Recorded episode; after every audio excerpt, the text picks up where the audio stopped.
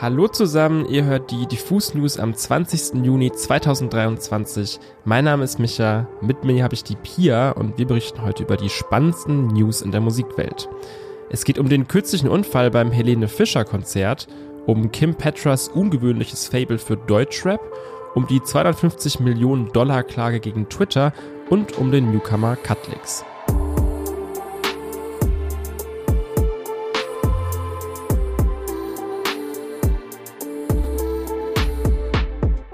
Wenn ihr am Wochenende nicht wie wir beim Hurricane Festival wart und dafür genug Internet hattet, um die täglichen News ein bisschen zu verfolgen, dann habt ihr vielleicht auch von dem Unfall bei der Helene Fischer Show in Hannover gehört. Die Show von Helene Fischer ist ja dafür bekannt, glamourös und atemberaubend zu sein. Das, was die TänzerInnen und AkrobatInnen aber auch Helene Fischer selbst dort Show um Show leisten, das könnte auch glatt eine Show im Friedrichstadtpalast oder sogar in Las Vegas sein. Doch bei dem Konzert in Hannover kam es zu einem Unfall, der dafür sorgte, dass das Konzert abgebrochen werden musste. Bei einer Trapeznummer, bei der sich Helene Fischer von oben in die Arme eines anderen Akrobaten fallen ließ, prallte sie mit dem Kopf gegen den Holzgriff des Trapez. Als sie am Boden ankam, sah man, dass das Blut aus der Wunde trat und ihr Gesicht und auch ihr Bühnenoutfit komplett überströmte. Die Show musste sie daraufhin abbrechen. Gestern erklärte sie in einem Statement, dass der Konzertveranstalter Live Nation am Montagabend herausgab, dass sie zwar direkt nach der Show weitermachen wollte, doch die Wunde viel zu tief war, um das zu verantworten. Sie sei später noch im Krankenhaus genäht worden, ein Bruch oder sonstiges wurde aber zum Glück nicht festgestellt. Und wie die Ironie des Schicksals es so will, gab es bei der ganzen Aktion sogar noch einen richtig krassen Zufall, denn der Unfall passierte, während Helene Fischer ihren Song Wunden performte. Leider war das übrigens nicht das einzige Konzert, das am Sonntagabend aufgrund einer Verletzung während während des Auftritts abgesagt werden musste. Auch Bibi Rexa musste ihre Show abbrechen, weil ein Fan sein Handy auf die Bühne warf und die Sängerin dabei am linken Auge traf. Die Platzwunde auf Höhe der Augenbraue musste ebenfalls genäht werden. In diesem Sinne, merkt euch das, filmt und fotografiert doch vielleicht lieber selbst mit euren Handys, als sie auf die Bühne zu werfen. Was für ein Wochenende. Das Internet kommt einem ja manchmal so ein bisschen vor wie der wilde Westen. Alles ist möglich, alles ist erlaubt, zumindest scheint das so. Dass dem eben nicht so ist, zeigt eine Meldung vom letzten Mittwoch. Heise berichtete von einer Klage gegen die Social-Media-Plattform Twitter. Denn dort sollen angeblich rund 1700 Ausschnitte von Songs herumgeistern, die eigentlich urheberrechtlich geschützt sind. Die Klage kommt von der NMPA, also der National Music Publishers Association, die 17 Musikverleger und Labels vertritt und an deren Stelle 250 Millionen Dollar Schadensersatz fordert. Das Problem bestehe seit der Übernahme von Twitter durch den Tech-Milliardär Elon Musk. Davor habe es nämlich ein Musiklizenzierungsabkommen gegeben mit den großen Labels wie Universal, Sony und Warner. Das ist seither aber gekündigt worden. Elon Musk habe sich auch nicht weiter bemüht, wieder für eine ähnliche rechtliche Grundlage zu sorgen und stattdessen über den DMCA, also den Digital Millennium Copyright Act, gespottet, der solche Umstände eigentlich regelt. Denn eigentlich ist Twitter als Plattform nicht sofort haftbar, wenn UserInnen da urheberrechtlich geschütztes Material veröffentlichen. Die BetreiberInnen müssen allerdings auch entsprechend dagegen vorgehen. Und das ist bei Twitter wohl nur zögerlich oder gar nicht passiert. Wie es jetzt weitergeht, entscheidet ein Gericht in Nashville, Tennessee. Für Elon Musk dürften 250 Millionen zwar schon so ein bisschen schmerzhaft sein, aber durchaus zu stemmen. Für Twitter sieht es dagegen nach seiner Übernahme nicht ganz so rosig aus. Es bleibt also spannend. Ihr habt vielleicht am vergangenen Donnerstag auch das Finale von GNTM verfolgt. Dann habt ihr nicht nur die Live-Auftritte von Loreen und den Scorpions gesehen, sondern auch die Performance von Kim Petras, die ihre neue Single Alone gesungen hat. Für alle, die sich beim Hören auch schon gefragt haben, an welchen 90er-Klassiker sie der Song erinnert, hier mal die Antwort. Alone basiert nämlich auf einem Sample aus Better of Alone von der niederländischen Dance-Formation Alice DJ aus dem Jahr 1999. Als Feature-Gast hat sich Kim Petras auch mal eben Nicki Minaj ins Boot geholt.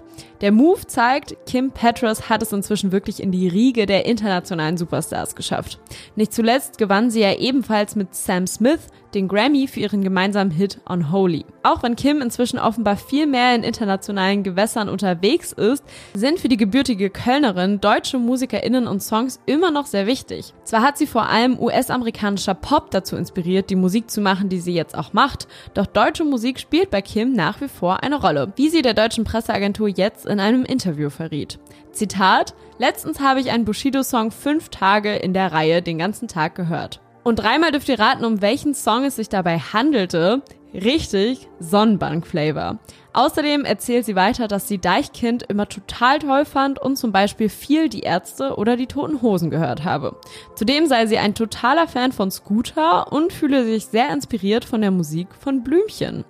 Musik auf Deutsch gibt es von Kim Petras bisher selbst noch nicht, doch wie sie in einem Interview verraten hat, hat sie tatsächlich einen deutschen Song mit dem Titel 1000 Teile aufgenommen und der könnte eventuell auf der Deluxe-Version von Feed the Beast erscheinen. Das ist das neue Album von Kim Petras, das diesen Freitag erscheint. Da können wir also gespannt sein, ob es vielleicht bald einen deutschen Song von Kim Petras gibt. Es ist Dienstag und es regnet, zumindest hier in Berlin. Und darüber hat der Newcomer, den wir heute vorstellen, einen Song geschrieben. Die Rede ist natürlich von Cutlix und seiner neuesten Single Wenn es regnet. Aber eins nach dem anderen, der Newcomer kommt aus Hamburg und macht schon seit 2019 Musik. So ganz vage könnte man Cutlix als Rapper beschreiben, aber das wird der Sache eigentlich nicht ganz gerecht. Von Anfang an experimentiert er sich durch verschiedene Stile wie Trap und Lo-Fi und so richtig nimmt die Karriere dann an Fahrt auf, als Cutlix 2022 den Song 115 Tage veröffentlicht. Hier kommt vieles zusammen, was aktuell angesagt ist. Eine melancholische Break-up-Erzählung auf eingängigen Indie-Rock-New Wave-Beats und dann diese kratzige Stimme, die irgendwo zwischen Henning Mai, Ennio und Time pendelt und einfach perfekt zum Song passt.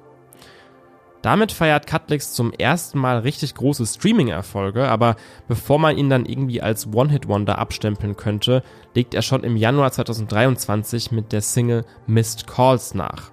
Neuer Style, neuer Hit. Diesmal gibt's also schwermütigen Rap auf Drum and Bass mit diesen drückenden Klavierakkorden. Eine neue Facette von Cutlix, die ihm wieder sehr gut steht. Mit seinen Single-Releases spielt er sich langsam eine ernstzunehmende Fanbase zusammen und die freut sich umso mehr über die neue Single, Wenn es regnet, in Klammern Hauptbahnhof. Diesmal geht's eher wieder Richtung Indie-Pop, bisschen softer, bisschen groovy, fast schon Jeremias Sound, aber dann wieder diese Stimme zwischen Gänsehaut, Falsetto und bisschen zu viel geraucht. Wo es mit Cutlix in Zukunft noch hingeht, ist bei dieser Wandelbarkeit bisher schwer einzuschätzen. Also einfach mal die Augen offen halten und bis dahin nochmal die neue Single aufdrehen und sich das nächste Sommergewitter so schön wie möglich machen.